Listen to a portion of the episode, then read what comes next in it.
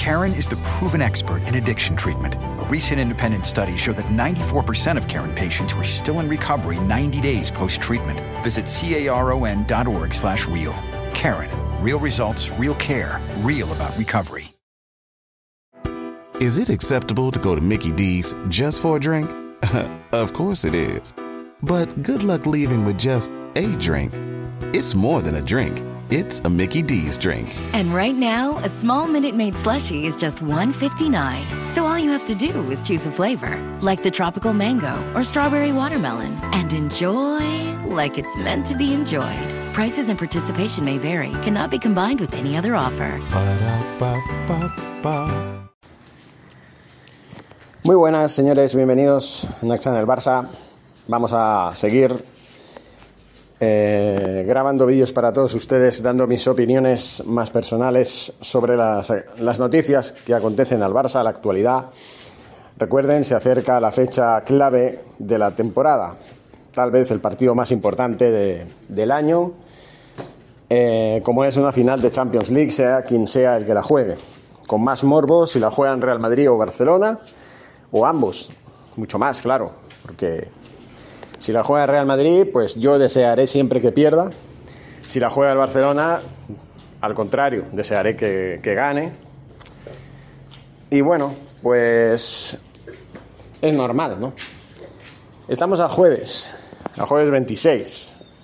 Dos días faltan ya para quitarnos la duda de si el Liverpool realmente es un digno equipo que merece la Champions, que sería la segunda en tres años. Simplemente, en 2019 ganó una, en el 2020 y en el 2021 ya no. Eh, bueno, en cuatro años, ¿no? 2019, 2020, 2021, 2022. Dos en cuatro años que no estaría nada mal.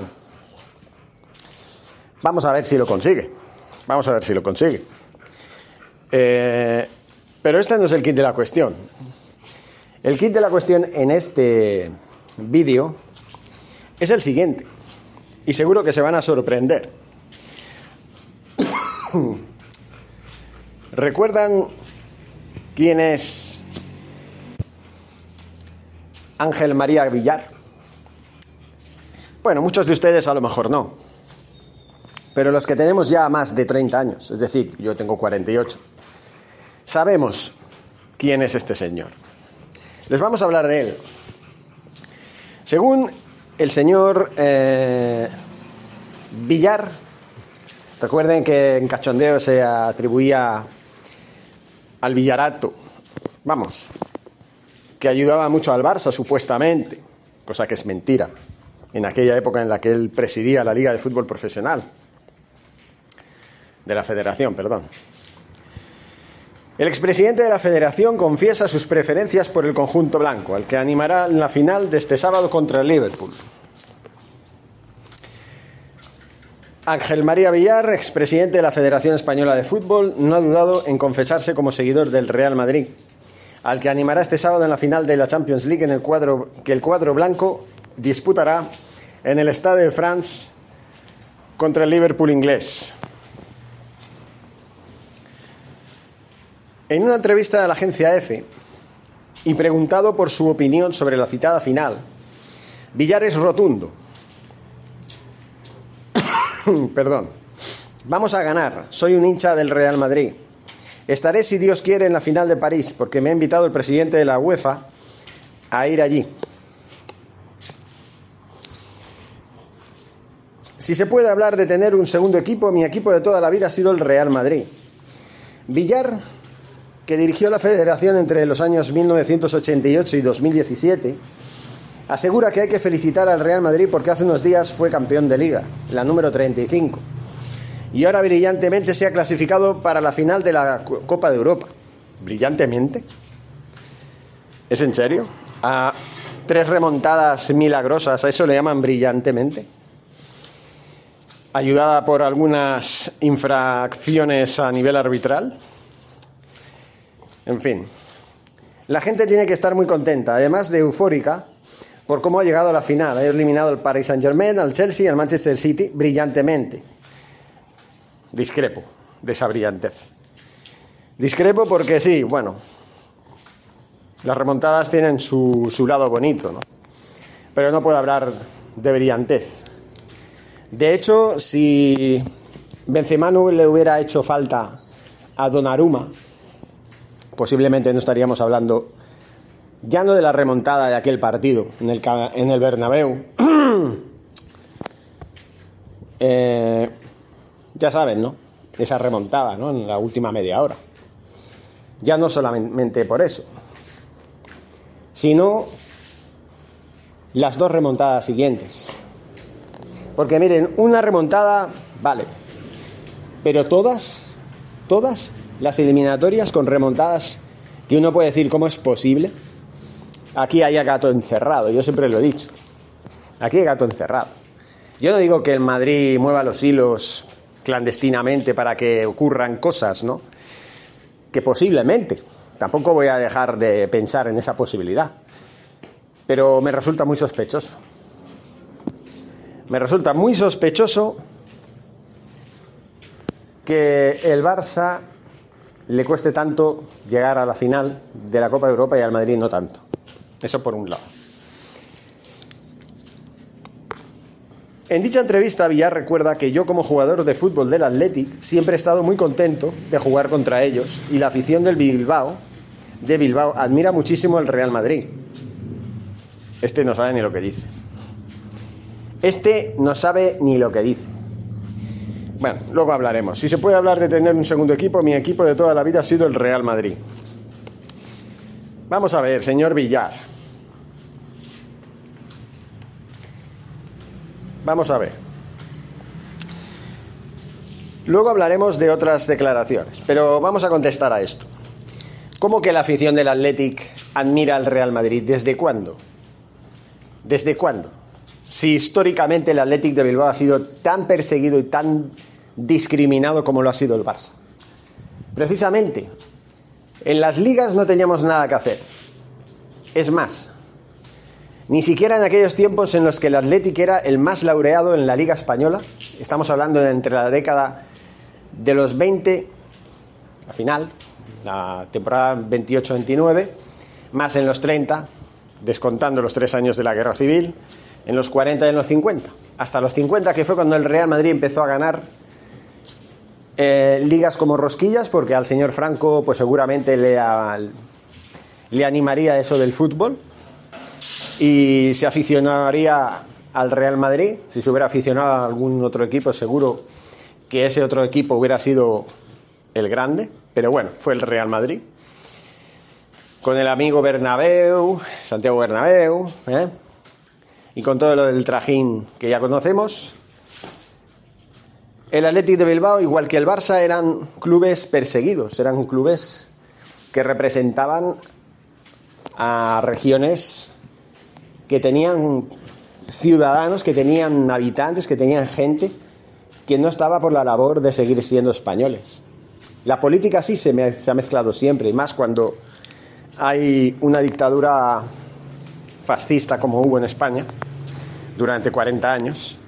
La gente que tenía unos ideales contrarios a los del régimen, pues obviamente se escudaba en el fútbol para poder reivindicar sus ideologías, porque en la vida real, en la calle, eran perseguidos si seguían adelante con sus intenciones. Pero bueno, más allá de todo esto, hay que decirlo claro. El Athletic y el Barça, si algo han tenido en común, ha sido la rivalidad con el Real Madrid. Eso lo he tenido yo siempre muy claro. Lo que dice el señor Villar, bueno, puede ser que hayan seguidores del Athletic que luego sean del Real Madrid, no voy a decir que no, aquí hay de todo. Y él, por ejemplo, pues es uno de ellos. Pero no es lo que responde al perfil de un aficionado al Athletic de Bilbao que lo que va a tener en contra siempre va a ser al Real Madrid, aparte de a la Real Sociedad. Va a tener siempre como rival al Real Madrid por términos políticos, más que nada. Igual que, el, que en el Fútbol Club Barcelona. Que es una pena, ¿no? Que se mezcle la política con el fútbol, pero siempre se ha mezclado. Y yo siempre he estado en contra de ello, porque Yo siempre he tratado de separar una cosa de la otra. Una cosa es la política y otra el deporte. Pero ya que el deporte no existe, porque hay intereses burocráticos que se meten siempre por en medio, pues vamos a decir ya a partir de ahora que el, el fútbol es otra vía para manifestar y expresar ideologías políticas. Por desgracia, en España es así. En otros países, pues a lo mejor no, pero en España siempre ha sido así. Ahora vamos a hablar de otras manifestaciones del propio Ángel María Villar, haciendo referencia al motivo por el cual ya no es el presidente de la federación desde la temporada 2016-2017, que fue cuando fue destituido. El expresidente de la federación confesó sus preferencias por el conjunto blanco, ya lo sabemos, y luego, bueno, no sé si esto, porque esto es lo mismo, se declara hincha, esto no es lo que yo quería, me han vuelto a poner, la puta que lo parió, ahí, alucinante, macho. Vamos a ver ahora, señores del mundo despectivo. Ahora, estas manifestaciones, como digo, Ángel María Villar ha estado al frente de la Federación Española desde 1988 hasta el año 2017. Y dice, no me ha destituido el fútbol, lo ha hecho la Administración el expresidente reafirmó su inocencia después del sobreseimiento de cuatro de las cinco causas penales de las que fue objeto. Como digo, en una entrevista con la agencia EFE, Villar mostró su confianza en la justicia y su convencimiento de que también se le declare inocente en la operación Soule y explicó que está a la espera de la resolución favorable del recurso contra el Tribunal Supremo contra su destitución. Acordaba en diciembre del 2017 por el Tribunal Administrativo del Deporte. A mí me ha sancionado la Administración, el Consejo Superior de Deportes, a través del TAD, por publicar mi programa electoral en las elecciones del 2017, siendo presidente de la Comisión Gestor. Yo no cometí ninguna falta, porque pregunté a la Junta Electoral y me dijeron que podía hacerlo. Después de 55 años en el fútbol español, ¿se puede aplicar la sanción más grave? Según alguna atenuante tendré que tener, si el Supremo no me da la razón, no me voy a quedar ahí, iré al Tribunal de Estrasburgo, afirmó. También señaló que hay un sector del deporte que desde hace tiempo piensa que el TAD no es imparcial.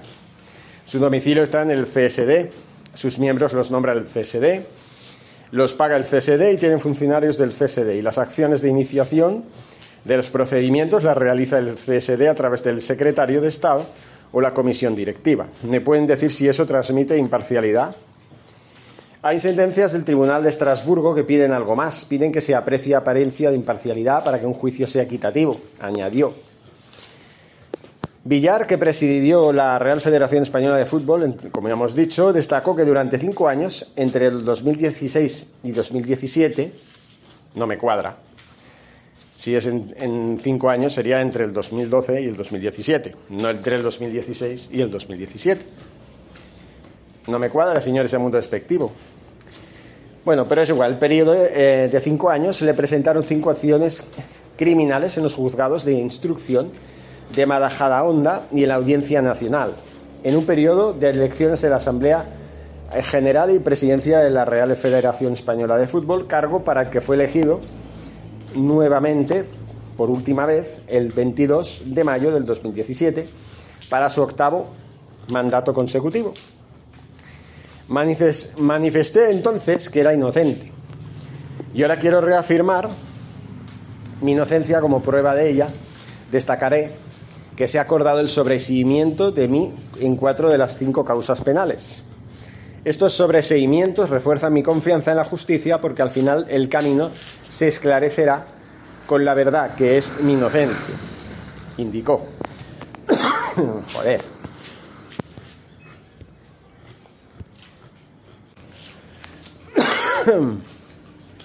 Perdón. Hostia. Bueno, señores. en la página de Mundo Deportivo, en la aplicación. No sé si ha salido todo lo que les he leído. No lo voy a leer otra vez por si acaso, porque es bastante largo. Pero por si acaso, aquí tienen la noticia en sí, analizando las causas pendientes que tienen contra Ángel María Villar, que dice, una vez más, lo repito, no me ha destituido el fútbol, lo ha hecho la Administración. Miren, señor, señor Ángel María Villar, bajo su mandato, desde 1988 hasta el 2017, estamos hablando de casi 30 años de mandato, y estuvieron a punto de ser ocho más, han habido muchas lagunas en el mundo del fútbol. La Copa del Rey ha sido un desastre durante muchos años, favoreciendo claramente a los equipos grandes. Y solamente el formato de la temporada 2002-2003, que ganó, por cierto, el Mallorca, en una final atípica y poco habitual contra el Recreativo de Huelva, en la cual pues la verdad es que sorprendió a propios extraños. También hubo otra final, en el 2005 creo que fue, entre el Real Betis y el Osasuna, que también, más o menos, aunque ya el formato lo habían cambiado de nuevo. El formato antiguo, un formato bastante desalentador, bastante tendiente a favorecer a los equipos grandes o a los equipos de superior categoría, ha sido una, un hándicap bastante negativo para los intereses del fútbol español. Yo si hubiera sido presidente de la Federación Española de Fútbol, yo hubiera hecho otra cosa muy distinta. Para empezar, yo hubiera creado una competición paralela a la de la Copa del Rey. Los equipos de segunda división los hubiera englobado en esa competición y los de primera división hubiera jugado la Copa del Rey con formato de final a 8 después del término de la primera vuelta de la liga. Es decir, entre el último partido de la jornada de la primera vuelta, la jornada 19, y el siguiente, que es la jornada 20, el primero de la segunda vuelta, hubieran pasado dos semanas y en esas dos semanas, de miércoles pasando por el fin de semana y el miércoles siguiente, se hubiera disputado una final a ocho entre los ocho mejores de la primera vuelta de la liga, llamándose Copa del Rey. En la segunda división hubiera hecho lo mismo, pero la copa se hubiera llamado Copa del Príncipe de Asturias o de la Princesa de Asturias. Pero bueno, Copa del Príncipe de Asturias, por ser fútbol masculino, aunque ahora mismo la Princesa de Asturias es la infanta Leonor, la hija de Felipe VI. ¿Vale? Entonces, eh, yo hubiera hecho esto, ¿no? Con formato de final a 8, hubiera sido muy interesante en una sede, cada año en una sede, en una ciudad, Madrid, Barcelona, Valencia, Bilbao, etcétera, y hubiera hecho mucho más, ya no dinero, sino más popularidad a lo largo y ancho del planeta Tierra. ¿Por qué? Porque una competición de estas características paralizaría al mundo, teniendo en cuenta que los ocho mejores de la primera vuelta de la liga, estarían disputando una competición importante. Quien quedara fuera de, esas, de esos ocho primeros lugares, pues perdería mucho. Yo lo haría así, así eliminaría también partidos innecesarios, eh, como en el mes de enero que se suele disputar la Copa del Rey con partidos a, eliminatorios a partido único. Está muy bien, pero hubiera utilizado ese mes de enero para disputar los mismos partidos, pero en final a 8.